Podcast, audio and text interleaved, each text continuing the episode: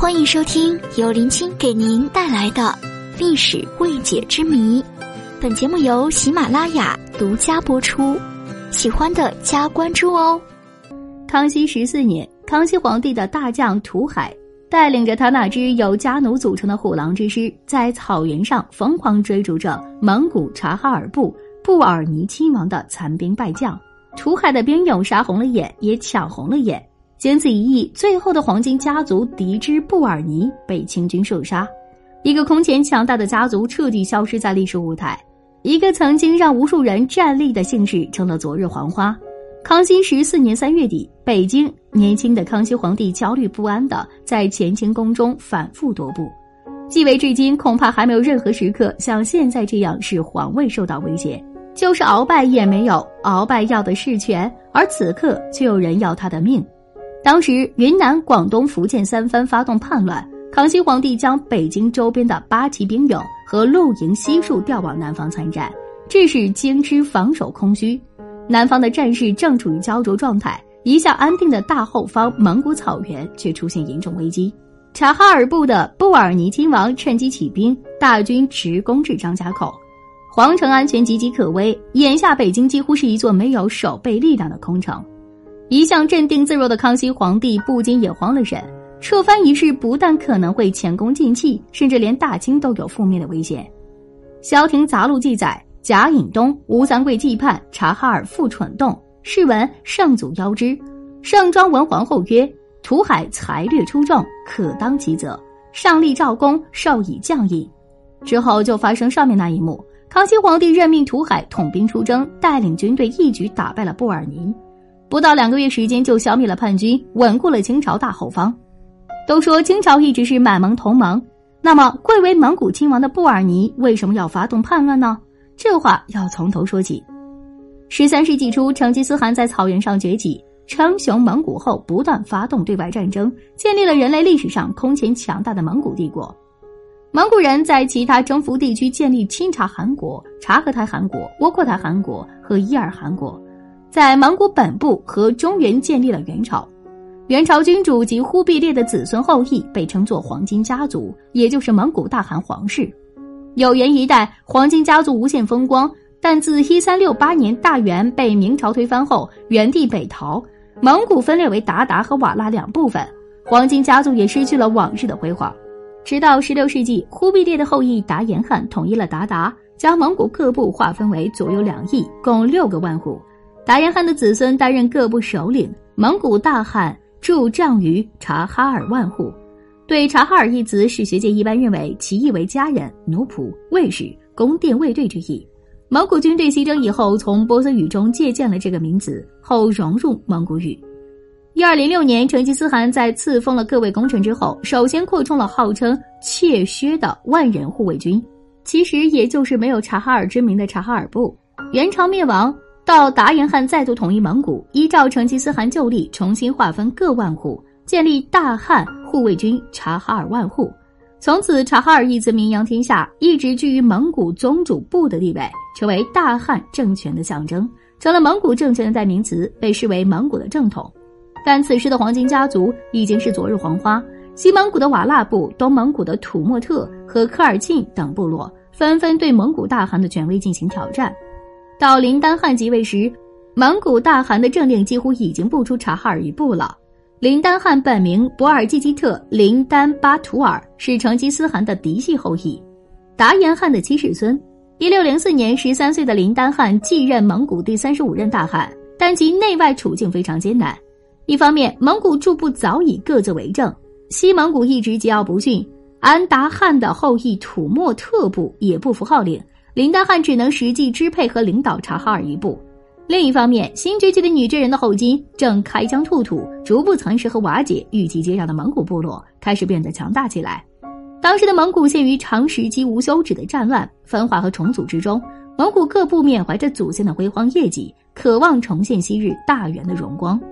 但此时，林丹汗让所有人都失望了。虽然他一度联合了明朝共同防御后金，但却昏招频出，让人大跌眼镜。他罔顾蒙古人已经普遍信仰藏传佛教格鲁派这一事实，轻信红教，让蒙古各部心生嫌疑。他们有很好的施恩和笼络各部，致使一些蒙古小部落逐渐投靠了后金。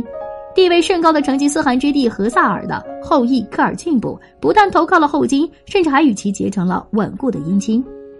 他们有很好的应对后金的离间、拉拢、威胁等手段，反而不惜孤注一掷，征讨察哈尔之外最为强大的土默特部，加剧了众叛亲离的境地。林丹汗没想到自己竟然一去不复返，他前脚刚走，后金就接踵而至，把留在察哈尔故地的敖汉、奈曼等小部落收复。林丹汗既得罪了西部的蒙古人，又赔到了东部的蒙古人，成了孤家寡人。皇太极看准这个机会，一六三二年，后金十万大军朝林丹汗直扑过来。林丹汗亡命青海，缺衣少食，在一六三四年夏秋之际，因天花病死于青海。一六三五年，林丹汗的遗孀及儿子额哲率领余部投降后金，并献上传国玉玺。蒙古大汗世系终结，北元政权无论从形式上还是从事实上。都已正式宣告灭亡。林丹汗的儿子额哲是一个心理承受能力很强的人。虽然四百多年的大元皇统被彻底终结，察哈尔的大汗降格为清朝的和硕亲王，他也没有耿耿于怀，相反始终对大清很忠心。皇太极还把自己的女儿玛卡塔许配给了他。清朝对察哈尔部也很关爱，借助察哈尔部这一神圣光环，威慑和遥控蒙古各部。世袭贵族们仍然担任各旗的领主。可惜好景不长，额哲死后，他的弟弟阿布奈继承王位，为请示清朝，就擅自娶了自己的嫂子。虽然满蒙北方民族一向有收继婚的习俗，但是不经请示不汇报，还是让清廷很生气。阿布奈继续作妖，没过多久，顺利皇帝驾崩，阿布奈来都没有来奔丧，让清廷忍无可忍。康熙皇帝在解决了鳌拜问题后，找了个理由，把阿布奈诱到北京而监禁起来。然后由阿布奈的儿子布尔尼袭爵。布尔尼不是一个安分守己的人，他心心念念的都是光复大元，反清复原是他最大的理想。当初女真人只是蒙古人的奴仆，如今竟然咸鱼翻身，这是荣耀的黄金家族后人绝对不能容忍的。但布尔尼也懂韬光养晦，表面上对朝廷客客气气，甚至还能得到不少赏赐。直到一次来北京觐见时，布尔尼提出希望见父亲一面，但是直接被康熙皇帝拒绝。布尔尼非常气愤，黄金家族的命运从来都是掌握在自己手里。布尔尼与弟弟罗伯藏、阿扎里喇嘛等人密谋，决心谋反。康熙十二年底，三藩之乱爆发，并迅速蔓延，形势非常严峻。康熙皇帝从北京调兵遣将，大军南征三藩，一时京城空虚。形势的混乱给了布尔尼错觉，认为他反清复明的机会终于来了。康熙十四年三月二十五日。布尔尼首先率领察哈尔右翼四旗叛乱，南下直奔张家口，驻扎在宣府的察哈尔左翼四旗毁掉长城边墙，与布尔尼会合。康熙皇帝此时是光杆司令，拿不出人马来对付布尔尼，为了避其锋芒，甚至有了迁都盛京的打算。关键时刻，康熙及时启用大学士图海，图海把人力资源用到了极致。既然八旗兵都出征了，那就召集他们的家奴，一时间迅速凑齐了三万人。布尔尼虽然声势浩大、来势凶猛，但叛军中大多是受裹挟的普通牧民，意志摇摆。最要命的是，叛军人数只有几千人，只有原属察哈尔的奈曼部札木善郡王当了帮凶，其他蒙古部落要么作弊上冠，要么如科尔沁、拔林、敖汉、喀喇沁等清朝的铁杆盟友，甚至纷纷请求出兵协助清朝剿灭叛军。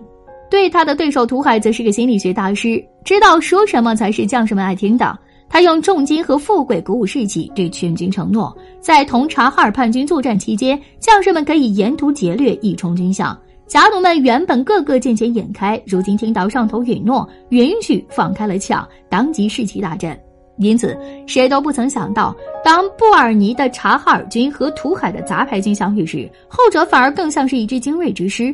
原本以为稳操胜券的布尔尼，无论如何也想不到清朝还拿得出一支战斗力如此强悍的虎狼之师。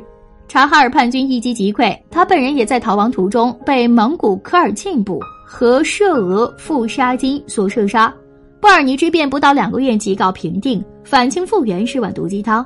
布尔尼壮志未酬身先死，察哈尔不付出代价也是惨重的。参与叛乱的察哈尔贵族全部降罪，康熙皇帝还处死了布尔尼的父亲阿布奈。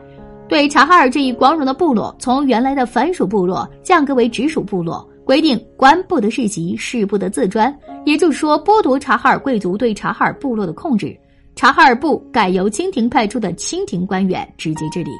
清朝还把察哈尔从原来的辽宁益州一带迁徙到宣化大同边外，用掺沙子办法将其他蒙古部众夹杂在各级中间，削弱察哈尔部的凝聚力。